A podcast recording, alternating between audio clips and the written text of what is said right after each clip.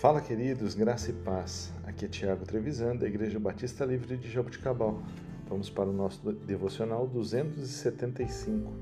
Texto de hoje, Ageu, capítulo 2, versículos 6 a 9. Para continuar nossa semana de estudos sobre as profecias acerca de Jesus Cristo. Assim diz o Senhor dos Exércitos Dentro de pouco tempo farei tremer o céu e a terra, o mar e o continente. Farei tremer todas as nações, as quais trarão para cá os seus tesouros. Encherei este templo de glória, diz o Senhor dos Exércitos. Tanto a prata quanto o ouro me pertencem, declara o Senhor dos Exércitos. A glória deste novo templo será maior do que a do antigo, diz o Senhor dos Exércitos e neste lugar estabelecerei a paz, declara o Senhor dos Exércitos.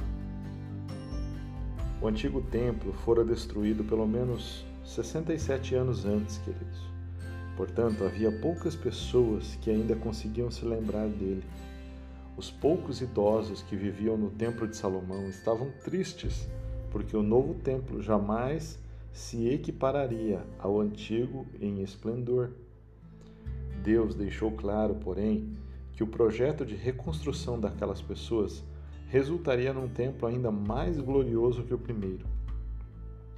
Seja o que for que tenhamos visto no passado, esplêndido ou humilde, é preciso ter em mente que o Senhor tem um futuro glorioso planejado para nós.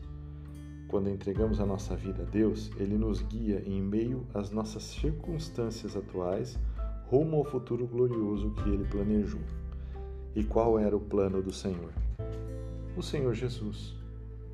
Como nós lemos em João capítulo 2, versículo 21 e 22, mas o templo do qual ele falava era o seu corpo. Depois que ressuscitou dos mortos, os discípulos lembraram-se do que ele havia dito. Então creram na Escritura e na palavra que Jesus dissera. Querido, não tinha como comparar a glória futura vinda em Jesus Cristo, o próprio Deus encarnado, com o templo construído com pedras do Templo de Salomão.